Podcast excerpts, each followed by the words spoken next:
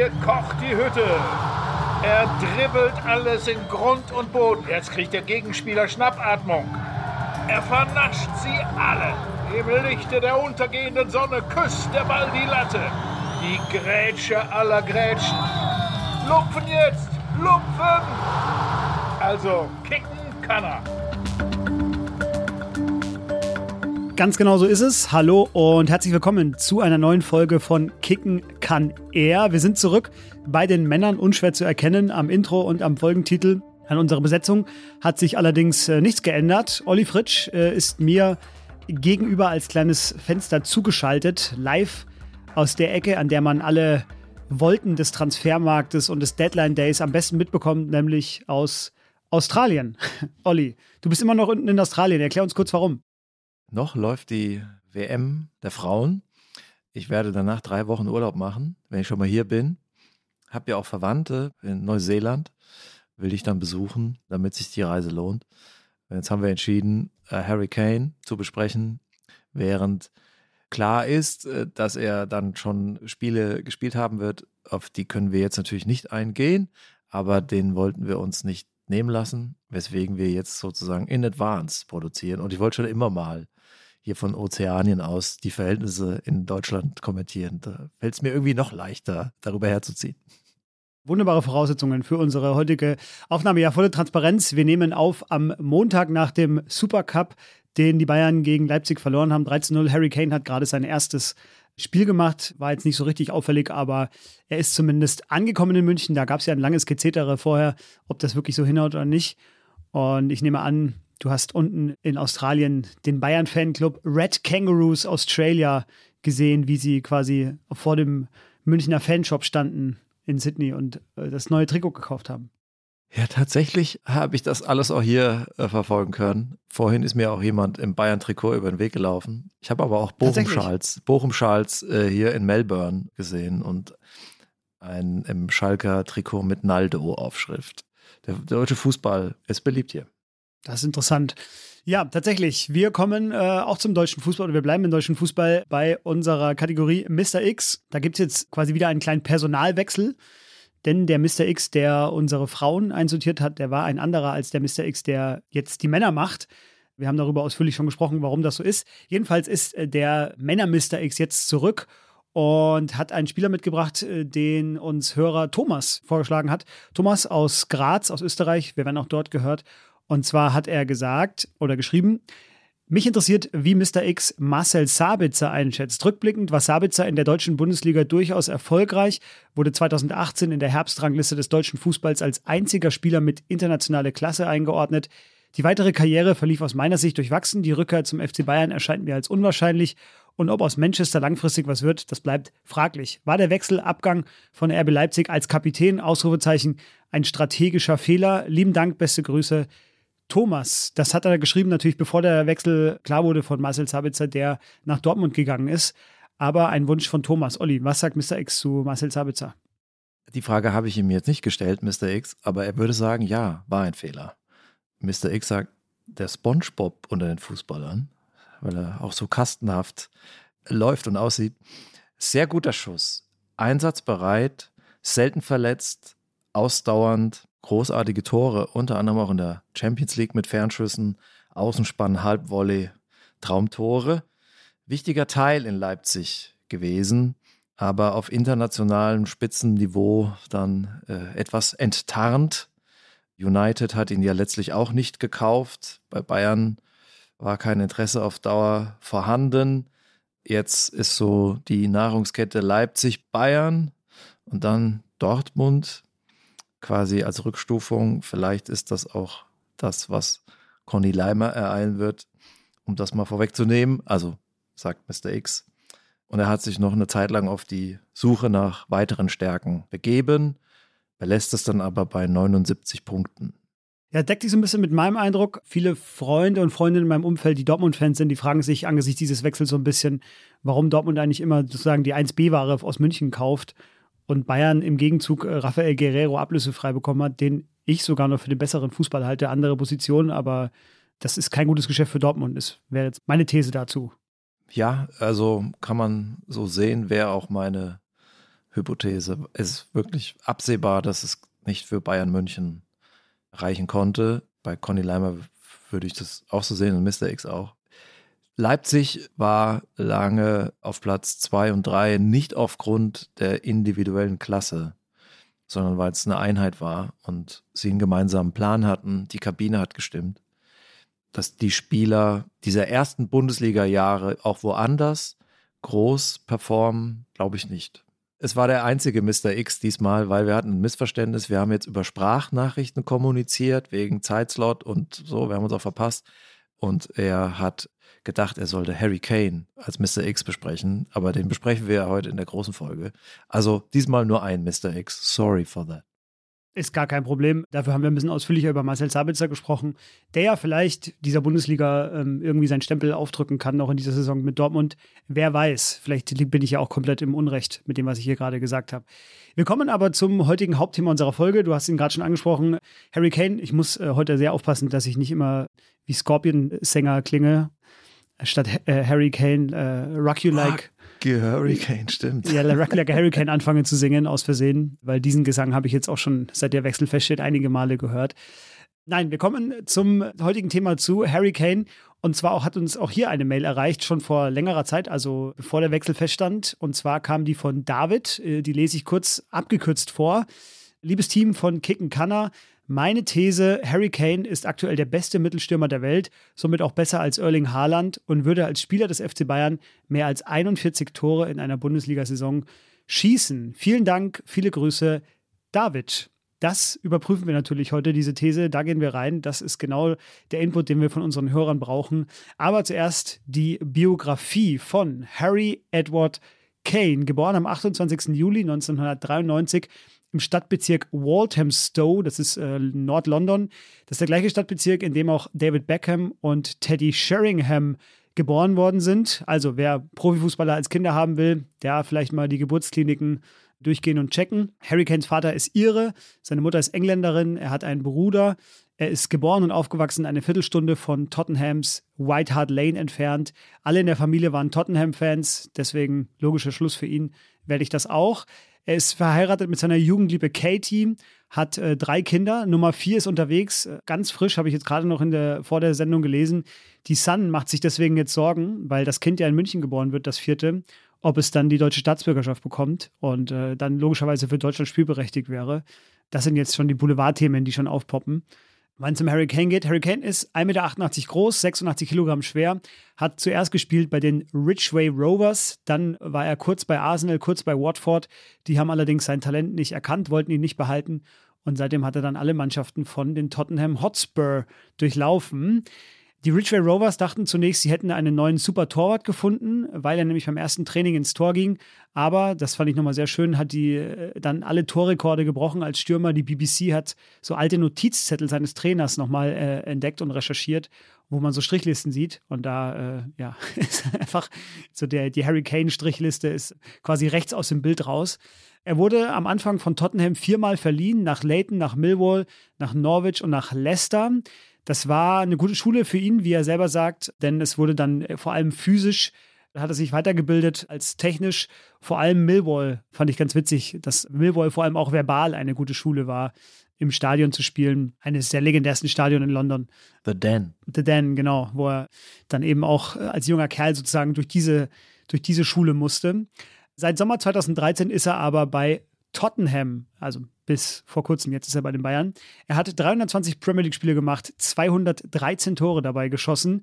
Es ist nur noch ein Name vor ihm, nämlich Alan Shearer, der in der All-Time Goalscorer-Liste der Premier League den Rekord hält.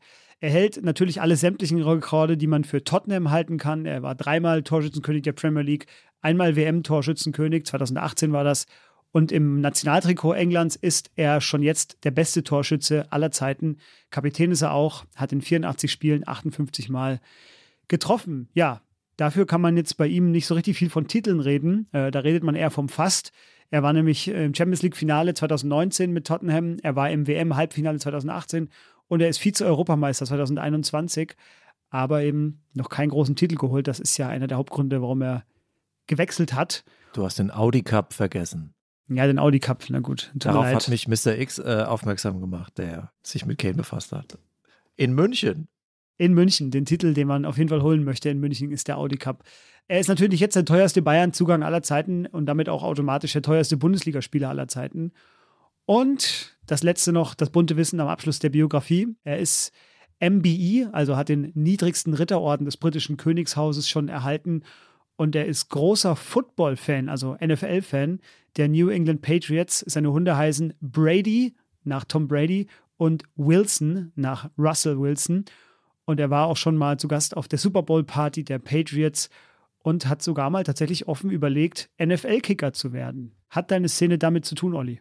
Im Viertelfinale gegen Argentinien hat er ja quasi seinem jugendlichen Ziel gefrönt und ist ihm etwas näher gekommen. Ne? Aber die Szene, wo er den Ball über die Latte schießt, den habe ich mir nicht ausgesucht, sondern die Szene zum 2 zu 0 England gegen Deutschland, Achtelfinale EM 2021 in Wembley. 1 zu 0 stand es schon für Deutschland. Es kommt ein ja, Konter für England. Mats Hummels ist ein bisschen weit rausgerückt in der Situation. Es gab also dann auch noch Raum. Ball kommt auf den linken Flügel zu Jack Grealish, der serviert ihn nach innen, ziemlich hart, halb hoch. Dort steht Kane, läuft Kane rein, vielleicht so sieben Meter zentral vom Tor, ist nur noch Neuer dort.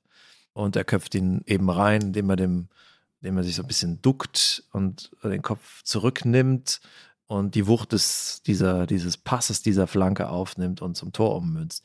Ist jetzt nicht das super spektakuläre Tor, war aber aus meiner Sicht schwerer, als es auf den ersten Blick aussah, denn der Ball kam jetzt nicht perfekt er kam äh, sehr scharf, er kam nicht super auf den Kopf platziert. Kane musste schon reagieren, um sich in eine bessere Position zu bringen. Sein Oberkörper, mit Oberkörper hat man natürlich nicht so eine Amplitude wie mit dem Bein, ja. Da geht ruckzuck auch dann mal, rutscht der Ball über den Scheitel oder geht eigentlich so am kurzen Pfosten wieder vorbei, aber er hat ihn sehr gut platziert, sehr fest.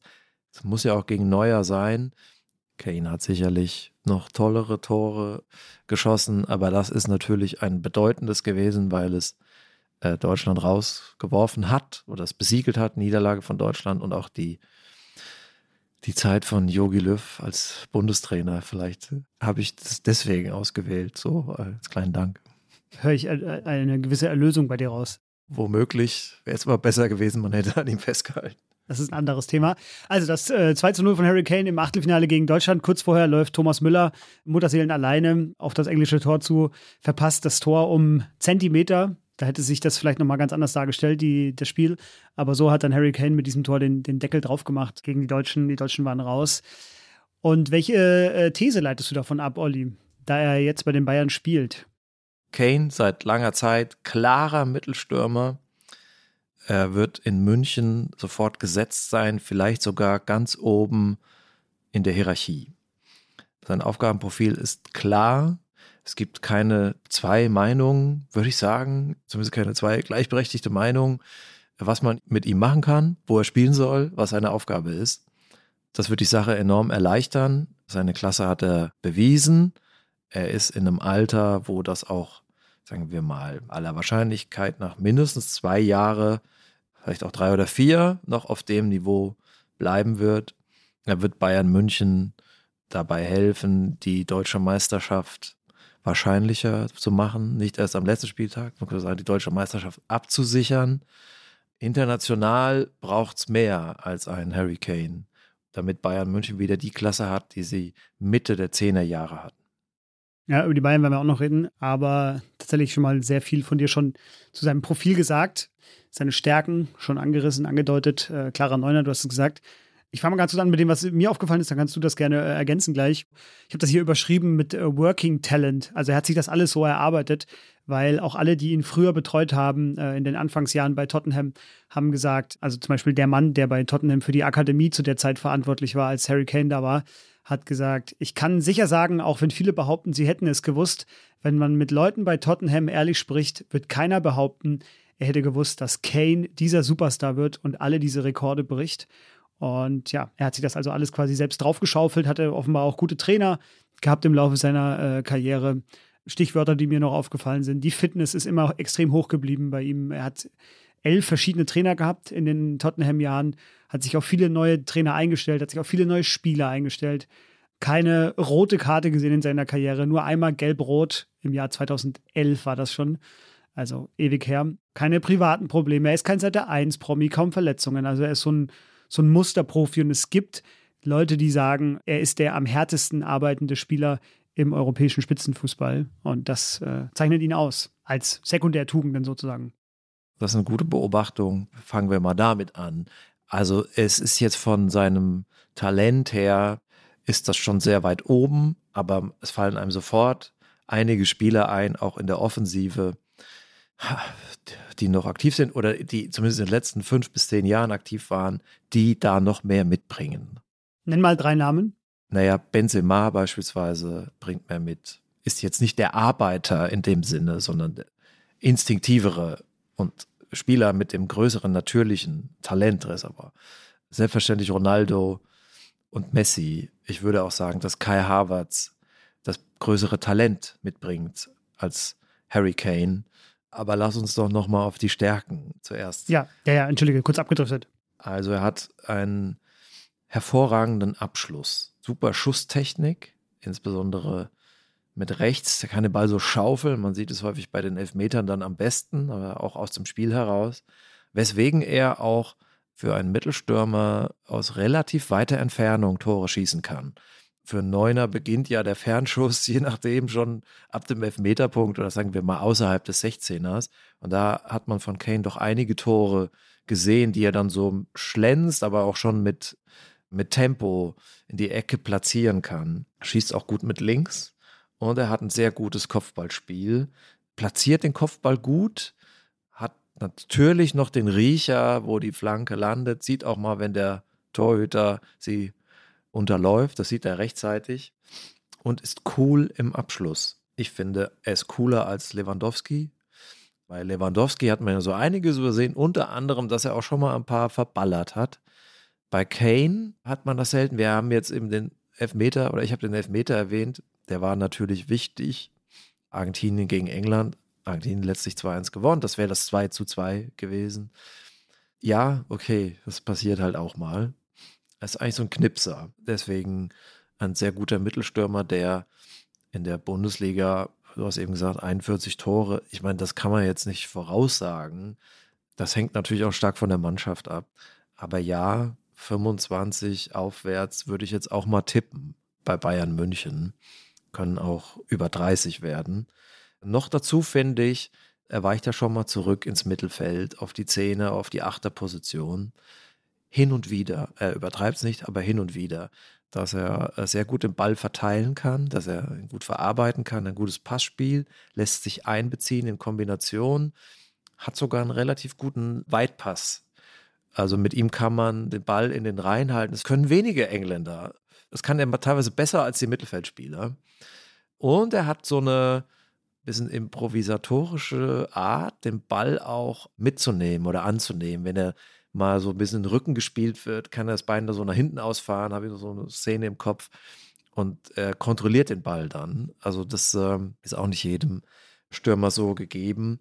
Noch dazu ein sehr mannschaftsdienlicher Spieler mit einer Technik und der auch so einfach clever ist, mit Instinkt gepaart ergibt das einen Torjäger, der seit vielen Jahren einfach verlässlich Tore schießt für die Spurs, aber auch für die Nationalmannschaft.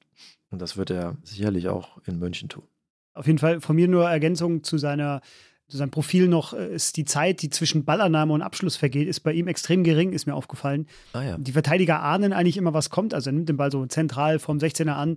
Sie wissen, er legt er jetzt gleich auf links oder auf rechts und dann macht er das Tor. Aber irgendwie ist es bei ihm so wenig Zeit dazwischen, dass man das schwer verteidigen kann. Genau, du hast es schon angesprochen, das Profil, das wäre so meine These sozusagen gewesen, dass er neben dem harten Arbeiter sah er am Anfang eben aus wie so ein One-Trick-Pony, also so ein klassischer Neuner, der äh, in der Saison 2018 eben mit 30 Premier League-Toren und sieben Champions League-Toren und am Ende der die WM in Russland Torschützenkönig geworden ist. Da hat er fast alle Tore aus dem Strafraum heraus erzielt. Es waren nur zwei Elfmeter darunter, also in der Premier League. Er hat in dem Jahr 181 Mal aufs Tor geschossen in der Saison So oft hat es damals nur äh, Messi getan in Europas Top-Ligen. Also ist äh, einfach ein extrem aktiver Stürmer gewesen, hat sich dann aber weiterentwickelt. Dann gab es nämlich äh, die Saison unter Mourinho, wo er 2020, 2021 sage und schreibe 14 Vorlagen gemacht hat, im Zusammenspiel mit Heuming Song vor allem. In der vergangenen Saison waren es dann wieder 30 Tore für Tottenham. Also er piekt, sage ich mal, hier, mal da, mal bei den Toren, mal bei den Vorlagen. Aber er ist für eine Mannschaft einfach immer ein extremer Gewinn. Also er passt sein Spiel auch an, so wie der Trainer es äh, gerne von ihm hätte. Und die Trainer wissen ihn offenbar auch klug einzusetzen. Das ist für mich so eine, so eine Eigenschaft, die ihn so stark macht.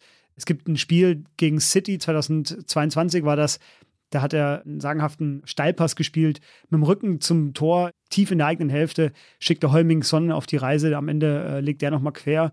Tottenham gewinnt am Ende sogar 3 zu 2, weil äh, Harry Kane auch noch ein Kontertor am Ende abschließt zum 2 zu 1. Und ich glaube, den 3-2-Siegtreffer macht er auch noch. Er war davor schon groß, aber das war nochmal so der Beleg dafür, wie gut er wirklich ist. Dann lass uns noch mal kurz zu den Abzügen kommen. Was ihm so ein bisschen abhanden kommt, ist so das letzte Tempo, die letzte Dynamik. Dribbling ist jetzt nicht seine große Stärke. Ihm fehlt einfach so das, was Mbappé hat. Den Zauberfuß, das Wundergehen. In dieser Liga würde man ja jetzt Kane nicht einordnen. Also müssen wir wahrscheinlich unsere Zuhörer nicht von überzeugen, dass man jetzt Kane nicht in einem Atemzug mit diesen Spielern nennen würde, aber trotzdem ein äh, sehr guter Spieler für die Bundesliga und sicherlich auch ein Sympathieträger, der irgendwie nahbar wirkt und jetzt nicht irgendwie so PSG-Manieren an den Tag legt. Auch wenn wir da jetzt nicht so nah dran sind, wir wollen da ja nicht so eine naive Sichtweise Einzug halten lassen in unseren Podcast. Und trotzdem ist das ja auch ein Faktor. Finde ich auch gut, dass die Bayern-Fans ihn da jetzt so warmherzig empfangen. Das würde man ja vielleicht nicht mit allen Spielern so machen, weil er strahlt ja schon sowas aus wie Working Class Football, der jetzt nicht vergessen hat, wo die Wurzeln dieses Spiels liegen. Ich habe mir noch notiert bei den Schwächen äh, ein Zitat von Tony Adams, der während der vergangenen WM, glaube ich, war das gesagt hat, äh, wenn ich gegen ihn verteidigen müsste, würde ich erstmal eine Zigarette rauchen gehen. Das ist so einfach auszurechnen, weil er so tief spielt im Club wie auch in der Nationalmannschaft. Also das, was ich ihm gerade sozusagen als Stärke angedichtet habe, wurde ihm da zu Last gelegt. Also deshalb an dich die Frage, ist das ein Problem? Bei Benzema, weiß ich noch, in der Folge haben wir darüber als große Stärke gesprochen, dass Benzema eben auch so Zehnerqualitäten hat, sich zurückfallen lassen kann und dann Bälle verteilen kann. Ist das bei Harry Kane ein Problem vielleicht? Ein Problem sehe ich da nicht. Wir haben gesagt, ein klarer Neuner ist gut. Das heißt ja aber nicht, dass ein Neuner, also Neuner, damit meinen wir den zentrale Spitze, Gerd Müller, äh, später dann Robert Lewandowski, jetzt Kane, also jeder spielt ja ein bisschen anders und natürlich muss man auch mal ein bisschen variieren im Spiel. Dennoch ist seine Position ja klar. Zu Benzema, wenn wir den Vergleich bemühen wollen, würde ich sagen, der hat, hat halt von diesen Feinheiten und von diesem Genialen einfach etwas, was, was, das würde ich jetzt bei Kane nicht sagen. Ist jetzt ja kein Zufall, dass er jetzt nicht zu Real Madrid äh, gewechselt ist, sondern da braucht es noch einen Tick mehr. Wir werden ja sicherlich auch noch über den Preis reden, der schon sehr hoch ist für einen Spieler. Es ist ja für jeden Spieler hoch, 100 oder 120 Millionen. Aber für Kane ist es schon extrem hoch. Auch in, der Relation zu anderen, zu anderen Spielern. Die Frage, die sich natürlich jetzt gerade alle stellen, jetzt wo der Wechsel durch ist, ist er zu teuer? Also ist der Preis, den die Bayern zahlen für einen das Argument ist ja sozusagen 30-jähriger Stürmer, hätte noch ein Jahr Vertrag gehabt in in Tottenham. Tottenham hätte ihn wahrscheinlich nächstes Jahr nicht ablösefrei gehen lassen, sondern hätten wahrscheinlich mit ihm nochmal den letzten großen Vertrag abgeschlossen. Das wäre die andere Option gewesen. So hat er eben die Bayern extrem viel Geld gekostet. Du hast es gesagt, mehr als 115, ich glaube 120 Millionen. Ist er das wert? Das fragen mich gerade viele fußballinteressierte Freunde und Freundinnen. Und wir warten auf deine Analyse. Ja, ich hoffe, dass wir noch irgendwie so den Blick für die reale Welt bewahrt haben, um solche Fragen natürlich definitiv mit Nein zu beantworten, egal wie gut dieser Mann Fußball spielen kann, dass man sagen kann, nein, das sind einfach Exzesse. So viel Geld für einen Fußballer auszugeben, kann nur zu viel sein. Aber ich will mich auch nicht um die Frage drum herum mogeln. Ich kenne natürlich sozusagen die Marktpreise und die Margen, die in Aussicht stehen in diesem Geschäft und man quasi, wenn man in dem Rennen mit City, Real, PSG dranbleiben will, darf man nicht äh, kleckern sozusagen. Saudi-Arabien nicht vergessen. Ja, die ja noch nicht so richtig sportlich konkurrieren, aber die anderen zahlen ja auch gut. Immer mal einen Schritt zurücktreten, uns dieser Marktlogik entziehen, würden wir doch alle sagen, nein, das kann nicht gut sein. Ja. Das sind keine Verhältnisse, die wir wollen, dass so viel Geld ausgegeben wird. Okay, aber trotzdem lassen wir uns mal auf das Spiel ein. Und dann würde ich sagen, dass es trotzdem extrem viel ist und dass Bayern München jetzt schon zahlt, weil sie merken, sie müssen viel Geld in die Hand nehmen, weil die Fehler der Vergangenheit zu zahlreich waren, zu tiefgreifend sind, zu auch sehr nachwirken wenn sie mitspielen wollen in der Champions League, ja, dann müssen wir jetzt investieren. Ich meine, Barca verschuldet sich, um einen Rückstand aufzuholen und dann ist das halt jetzt so. So funktioniert es halt. Bisschen auch den Eindruck, dass der Besitzer von Tottenham auch, also dass da die Bayern ihren Meister gefunden haben im Verhandeln. Daniel Levy, ja. Daniel Levy, also dass auch der gemerkt hat, okay, ich kann ein bisschen zocken, weil Bayern ist unter Druck und das ausgenutzt hat. So, also ja, es ist schon ein extrem hoher Preis, weil ich auch nicht glaube, dass das jetzt genügt, um auf das Level zu kommen, was Bayern München braucht, um tatsächlich in die Champions League zu gewinnen. Genau, man kann es nämlich auch so sehen, sozusagen, dass die Bayern jetzt äh, mehr als 100 Millionen Ablöse zahlen für die sieben möglichen K.O.-Spiele, die es in der Champions League eben nach der Gruppenphase gibt, weil das Argument wäre hier sozusagen zu sagen, naja, die Bundesliga, die haben sie auch ohne ihn gewonnen im vergangenen äh, Jahr. Das lag natürlich auch an der Dummheit der anderen. Liebe Grüße nach Dortmund. Die Champions League Gruppenphase würden sie auch ohne ihn überstehen, vermutlich. Aber dann kommt es halt eben drauf an, in diesen sieben K.O.-Spielen. Und dafür mehr als 100 Millionen in die Hand zu nehmen, ist schon viel Geld. Ich würde allerdings auch allen Leuten, die, in, die mir das immer entgegenhalten, der ist schon 30 und mal gucken, wie lange er noch überhaupt seine Jahre noch hat, dass er aber derjenige ist, der so einen Arbeitsethos hat, so eine Einstellung hat. Äh, ich habe es gesagt, schon am Anfang der Folge dass er das Geld auf jeden Fall wert ist, weil er mindestens drei, vielleicht sogar noch vier Saisons auf absolutem Höchstniveau spielen kann. Er ist jetzt schon der Spieler, der europaweit seit 2014, 2015, also seit das erste Mal bei, bei Tottenham richtig gespielt hat, die meisten Einsatzminuten hat. Und es gibt in ganz Europa nur zwei andere Feldspieler, die äh, ihn in der Zahl der Minuten übertrumpfen. Das ist äh, Dani Parejo von Villarreal und Francesco Acerbi von Inter Mailand. Die haben beide mehr Minuten gespielt als er. Aber er ist halt so selten verletzt und spielt so häufig, dass er das wert ist. Ja, ich finde es ja auch toll, dass er in der Bundesliga spielt, weil es ist ein sehr guter Fußballer mit äh, Ausstrahlung. Aber ja, 30 ist er gerade geworden, muss man sagen. Also besser wird er nicht mehr. Es gibt auch Leute, die sagen, ja, so muskulös und trainiert wie Lewandowski ist er auch nicht. So, das heißt, vielleicht ist er ein, zwei Jahre früher so auf dem Weg auch dann nach unten, wenn der Peak überschritten ist, so. Äh, weil irgendwann wird dieser Tag natürlich kommen. Also Didi Hamann hat sich ja auch da äh, skeptisch geäußert. Das ist die spannende Frage. Da habe ich jetzt auch keine Antworten drauf, wie lange Kane das Niveau halten wird, was man sich jetzt von ihm versprechen wird. Wie hoch dann sowas ist wie ein Wiederverkaufswert. Auch ein sehr äh, unschönes Wort, aber letztlich muss man das auch im Auge behalten. Kann natürlich sein, dass Saudi-Arabien auch in vier Jahren einfach noch alles kauft, was irgendwie einen Namen hat. Dann kann man das vielleicht sogar wieder mit einkalkulieren. Didi Hamann hat es äh, im Stile eines besten Fußballexperten geschickt gemacht. Er hat quasi jetzt, wo der Wechsel feststeht, Bedenken geäußert, dass er vielleicht, wie du sagst, ob er in zwei, drei Jahren noch die Tore schießt, die Lewandowski jetzt schießt, hat aber vor ein paar äh, Wochen noch gesagt, Didi Hamann, Kane würde wunderbar in die Bayern-Mannschaft passen selbst wenn er mal keine Tore macht, sei Kane fußballerisch so gut, dass er für die Bayern sehr interessant sein könnte. Fußballexperten quasi Schule immer sich absichern, indem man einfach beides sagt. Eine Lehre daraus. Olli, lass uns kurz reden. Wie passt er denn zu den Bayern? Also er soll ja du Zielspieler werden, du hast es gesagt. Klassischer Neuner, kein Spielmacher, also nicht so diese Zehnerrolle, die er vielleicht bei Tottenham in der einen oder anderen Saison so ein bisschen hatte.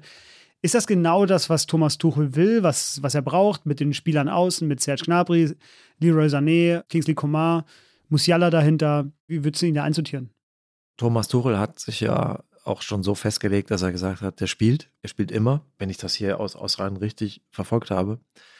Und das kann ich total verstehen, weil Bayern München hat kein Gerüst. Manuel Neuer ist fraglich, wann und fraglich, ob überhaupt je wieder. Schön wäre es ja, dann hätte Bayern München den Kapitän der englischen und der deutschen Nationalmannschaft. Aber wir wissen es nicht. Es gibt keinen äh, Abwehrchef. Ich sehe jetzt da keinen, der die Klasse hätte, das unangefochten zu tun. Der Licht, findest du nicht? Nee, finde ich jetzt nicht. Also finde ich jetzt nicht so gut, dass man sagt, das ist der natürliche Abwehrchef. Klar, er ist jetzt nicht so beschädigt, sage ich mal, wie Upamecano aus der Vorsaison. Macht auch weniger Fehler. Für die ganz große Klasse noch vielleicht ein bisschen zu hüftsteif. Sechser, sagt Tuchel selbst, hätte er gerne. In Kimmich sieht er ihn offenbar nicht, dass ich verstehen kann. Also Kimmich wird da irgendwie neu eingeordnet oder eingenordet. Aber immerhin hätte man mit Kane einen Mittelstürmer. Also ich rede von der zentralen Achse. In Fußballersprache 1, 4, 6 und 9. Über die 10 könnte man noch streiten, ob es die überhaupt gibt und so. Ich, aber diese vier Spieler.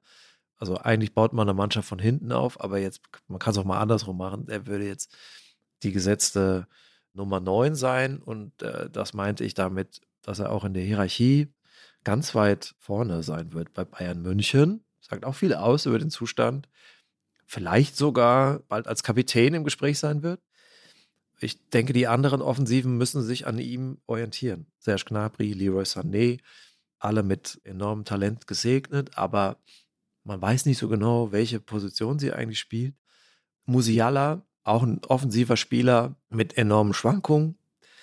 Für die wird das was bedeuten, wenn da jetzt jemand in der Offensive den Ton angibt. Vielleicht bedeutet es auch was Gutes, weil es das Spiel einfacher macht. Spiel mit einer klaren Neun macht die Sache oft einfacher.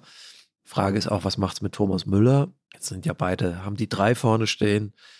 Will Bayern München dann, sagen wir mal, ab der übernächsten Saison tatsächlich mit zwei über 30-Jährigen spielen? So, das kann auch was für für Müller bedeuten.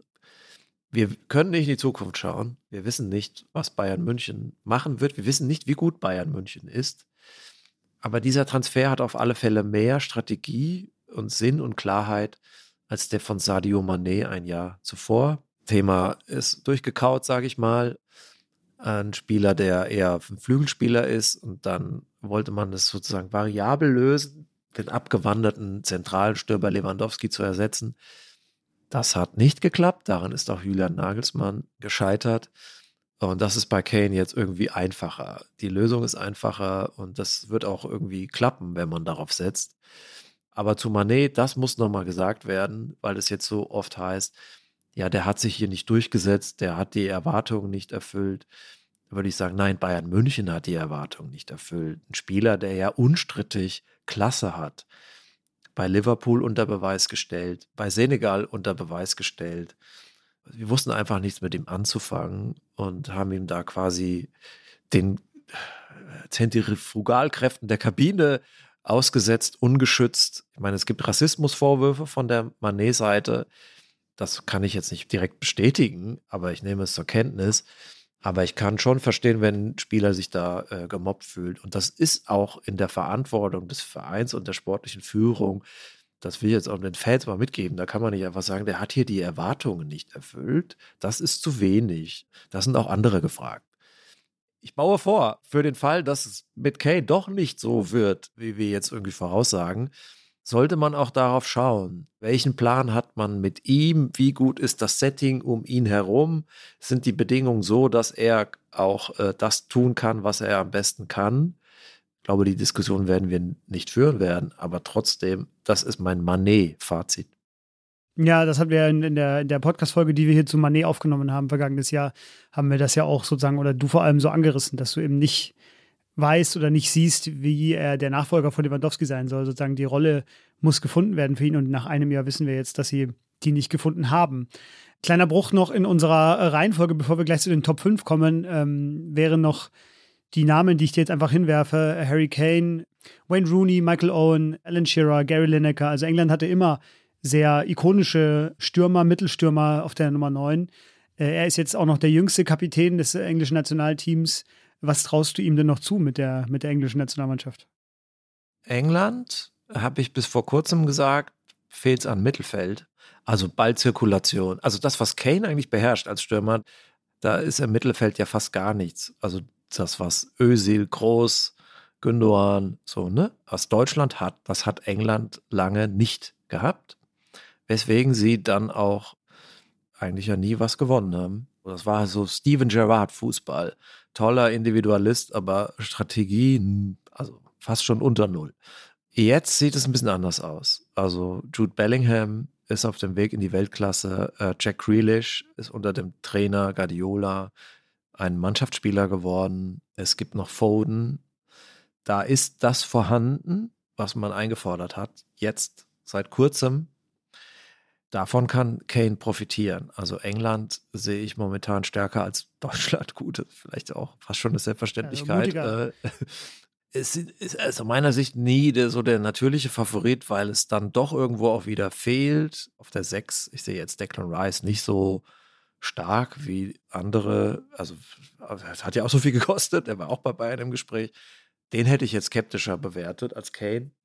Aber England ist auf alle Fälle unter den drei bis fünf Nationen, die nächstes Jahr in Deutschland äh, gewinnen können. Einfach coole Typen auch. Und ja, in der Premier League ist man einfach auf einem super Niveau, das muss man schon sagen. Harry Kane dann ja auch mit Heimvorteil, nachdem er sich nach einem Jahr in Deutschland schon alle Zubereitungsarten von der Weißwurst hat zeigen lassen und ähm, perfektes Bayerisch spricht, schuhplattelt und damit seinen Teamkollegen dann in München vielleicht den EM-Sieg feiern kann. Wer weiß. Das werden wir alles nächstes Jahr dann sehen. Wir kommen zu unserer Top 5, die heute besonders ist, denn äh, es gab einen kleinen äh, Absprachefehler in unserer internen Kommunikation. Das heißt, wir haben zwei verschiedene Top 5 vorbereitet. Das macht aber gar nichts, finde ich. Ähm, denn äh, so haben wir auf jeden Fall zehn verschiedene Namen auf dieser Liste. Meine Top 5, die können wir einleiten mit einem kleinen Originalton aus Tottenham.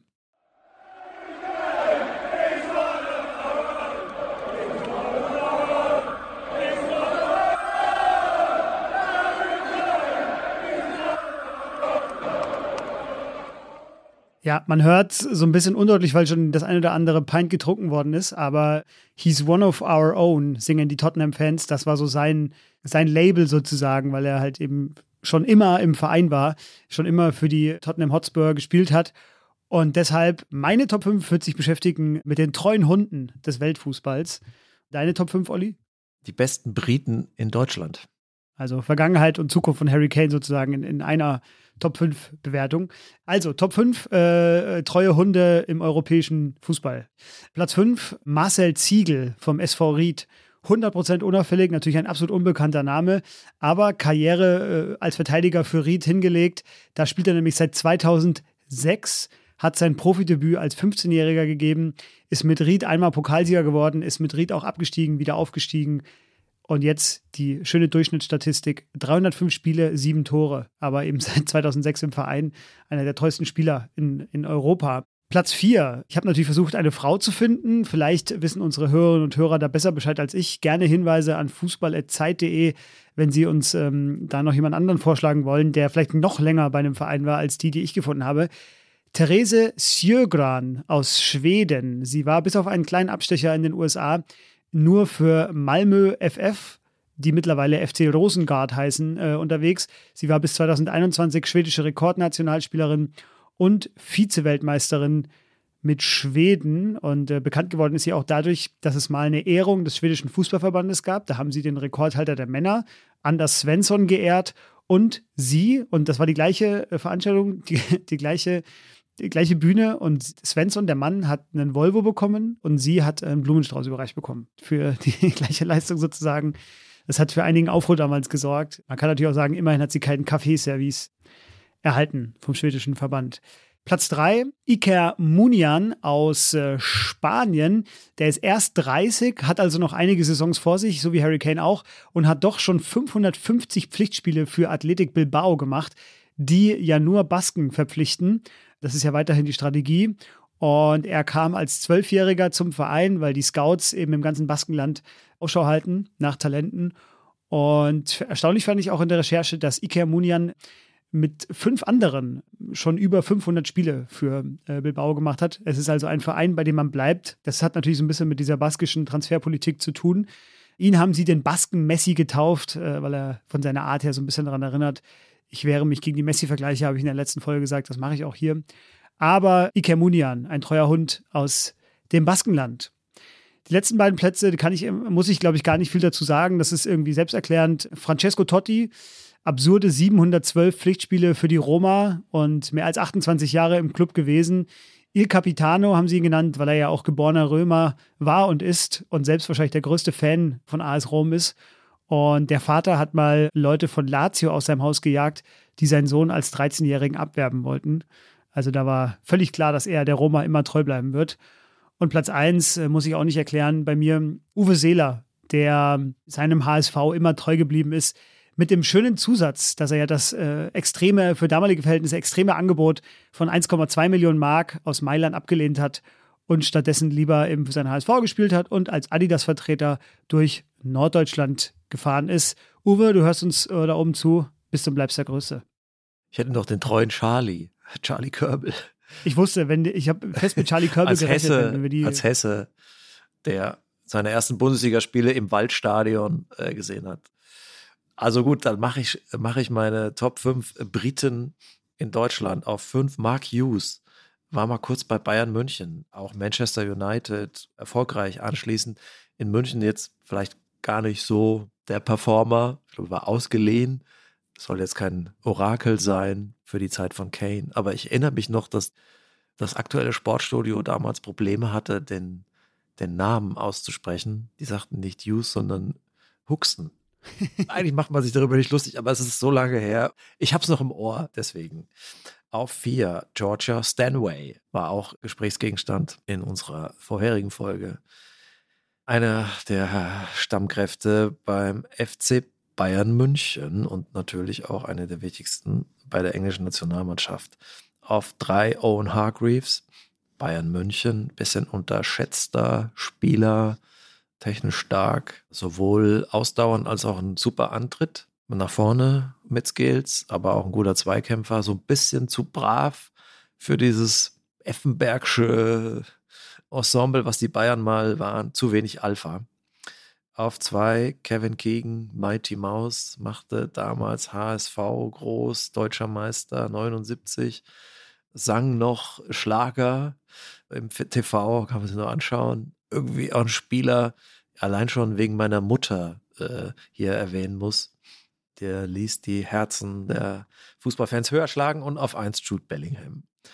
Hätte man auch anders drehen können, aber ich finde das nochmal erwähnenswert, welche Leistung er in den, vor allen Dingen in der letzten Saison in, äh, in Dortmund gezeigt hat. Was auch mich ein bisschen sagen wir, befürchten lässt, dass Dortmund den Meisterschaftskampf in der Saison nicht so gestalten kann.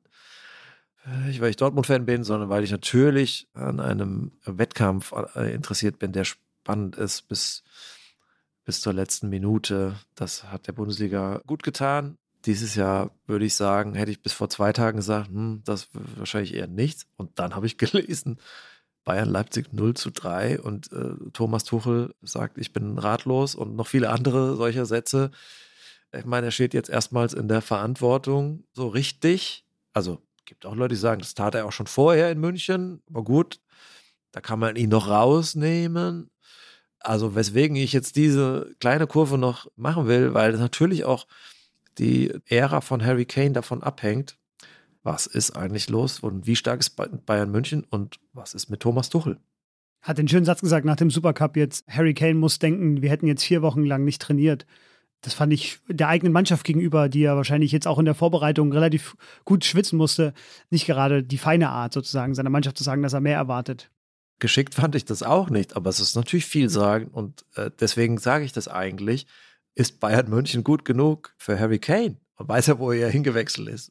Ich meine, das sollten wir aus dem Supercup-Spiel äh, jetzt nicht allzu viele Schlüsse ziehen wollen.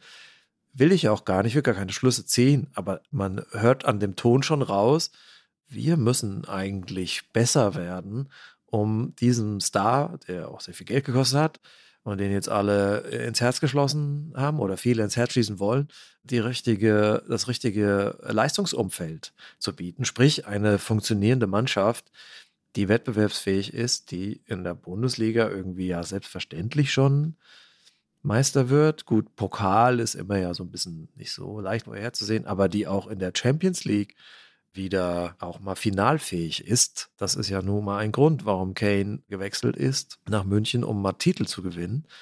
Irgendwie will ich jetzt davon noch nicht abrücken, dass er das schon auch tun wird und zwar in, schon in seiner ersten Saison.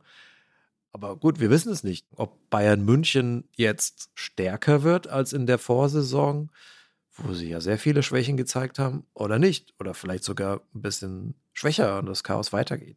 Das ist aus meiner Sicht die offene Frage, die natürlich diesen Transfer begleitet. Ich habe das Spiel ja nicht mal gesehen, weil es hier nicht empfangbar ist und nicht mal, es gibt Geoblocking und ich habe kein VPN und bin ja zu blöd dafür, sowas einzusetzen.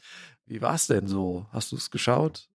die Abwehr gewohnt aus der Vorsaison sozusagen. Die Fehler sind immer noch da. Das hat auch Tuchel, glaube ich, so ratlos gemacht. Wobei man ja mittlerweile sagen muss, dass er jetzt seit sechs Monaten in Charge ist und oder fünf. Ich frage mich so ein bisschen, wann, wann will er denn sozusagen mal hinstellen und sagen, welche Verantwortung er selber daran auch hat. Er hat jetzt eine ganze Vorbereitung gehabt, um mit der Mannschaft zusammenzuarbeiten. Ich hatte jetzt bei den Szenen, die Bayern waren ja auch schon äh, selber vorm Tor ähm, einige Male und Kane war, glaube ich, am Vorabend bis morgens um drei oder vier wach, hat Thomas Müller nach dem, nach dem Spiel gesagt. Das heißt, von ihm hat man da jetzt gar nicht erwartet, dass er da direkt performt. Ich hatte so ein paar Szenen im Kopf, wo Matis Tell freigespielt worden ist oder auch Jamal Musiala vors Tor kam, wo ich mir dachte, naja, wenn jetzt Kane schon in, in Normalform da stehen würde, wären die Bayern auch in Führung gegangen oder hätten sie auch zwei oder drei Tore gemacht. Deswegen würde ich jetzt das Ergebnis auch nicht so hoch bewerten. Aber generell, ja, bleibt die Frage, wie viel können, kann dieser Transfer im Sturm übertünchen, was dahinter los ist, sozusagen. Das hast du ja schon alles ausgeführt. Und das werden wir jetzt nicht hier beantworten können, aber das ist, wie du sagst, die offene Frage der, der Saison. Also auf der 6 fordert Tuchel ja noch Nachbesserung und einen Torhüter brauchen sie auch noch. Da bin ich auch noch sehr gespannt, was da noch passiert. Stand heute, Mitte August. Ja, also nochmal in kurzen Sätzen. Man muss unterscheiden zwischen Deutschland und Europa. Ne? In der Bundesliga muss jetzt Bayern eigentlich nur äh, fast schon darauf, also darauf bauen, dass die Konkurrenz schläft und dass die Schwächen nicht ausnutzt. Denn die Schwächen waren ja da, nicht erst im vorigen Jahr, sondern auch in den Jahren davor. Es hat nur keiner die Klasse entwickelt, das auszunutzen. Dortmund fast, aber halt eben auch nur fast. Was ist jetzt ohne Bellingham? Da gibt es starke Zweifel, finde ich.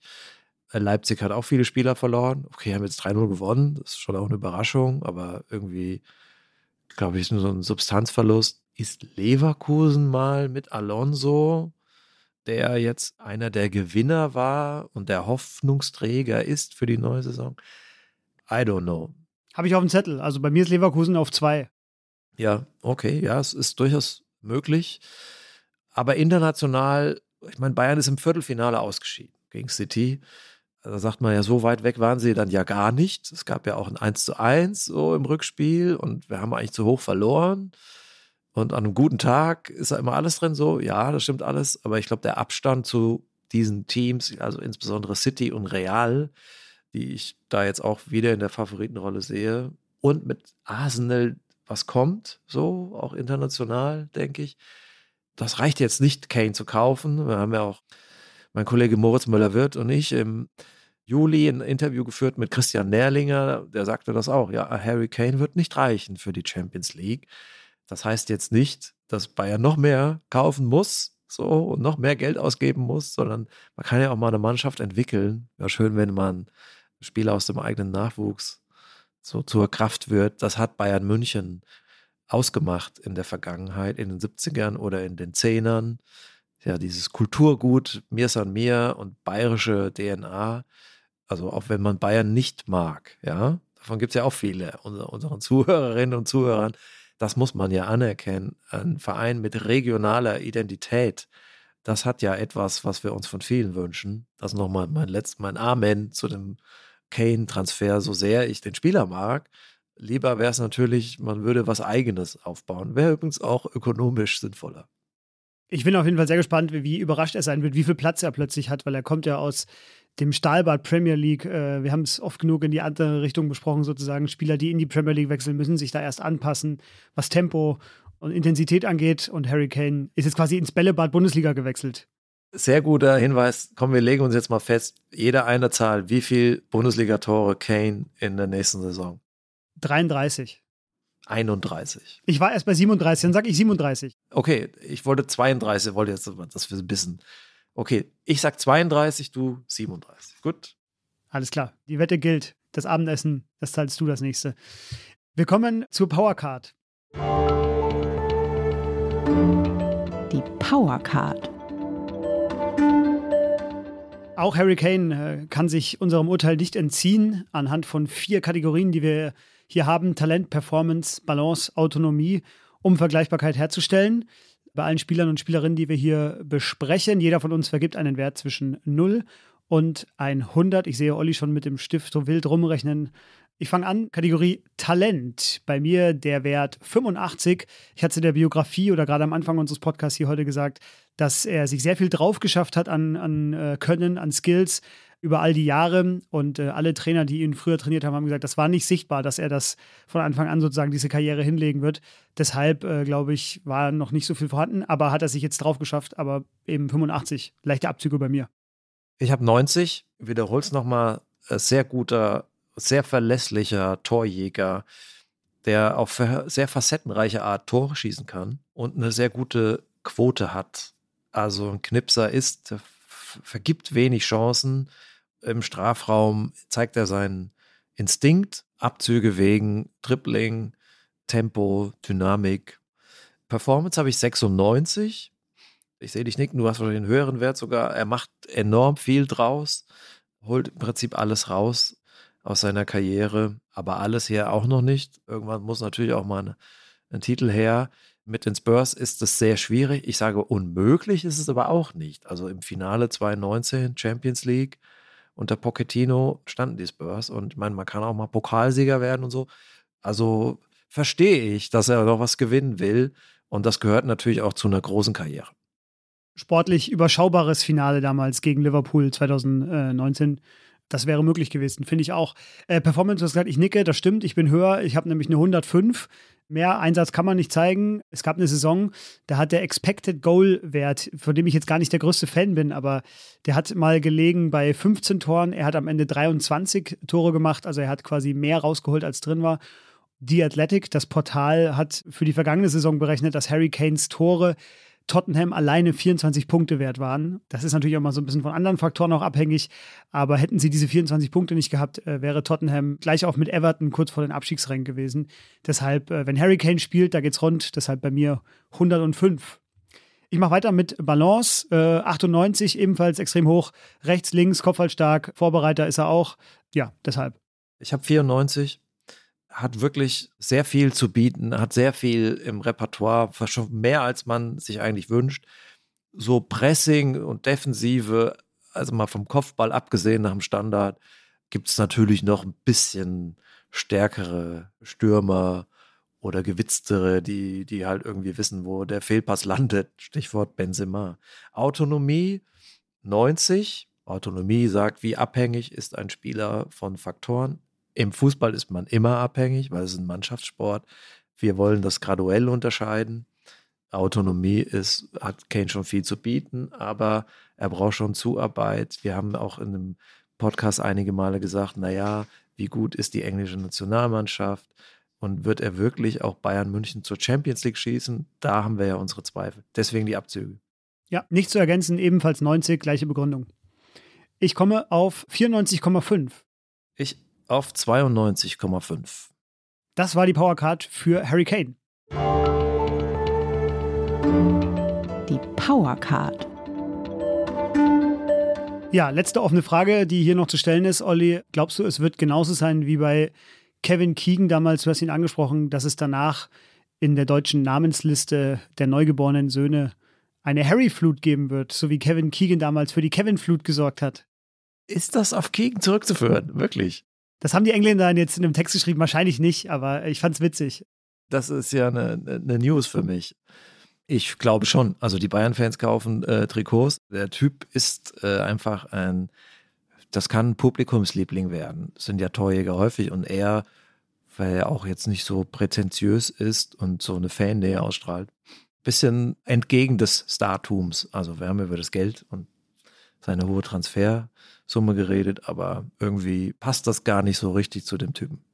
Meisten Trikotverkäufe an einem Tag äh, jemals in der FC Bayern-Geschichte, glaube ich, war der, der Samstag des Supercup sozusagen, als die Fans die Läden gestürmt haben. Ja, das war unser Podcast zu Harry Kane. So ein bisschen auch die Bundesliga vorab mitbesprochen. Vielen Dank, dass Sie hier bis zum Ende zugehört haben.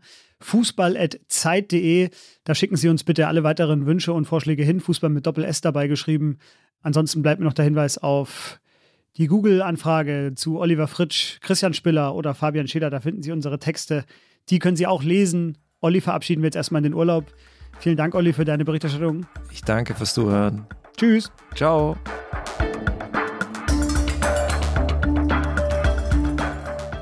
Kicken kann er.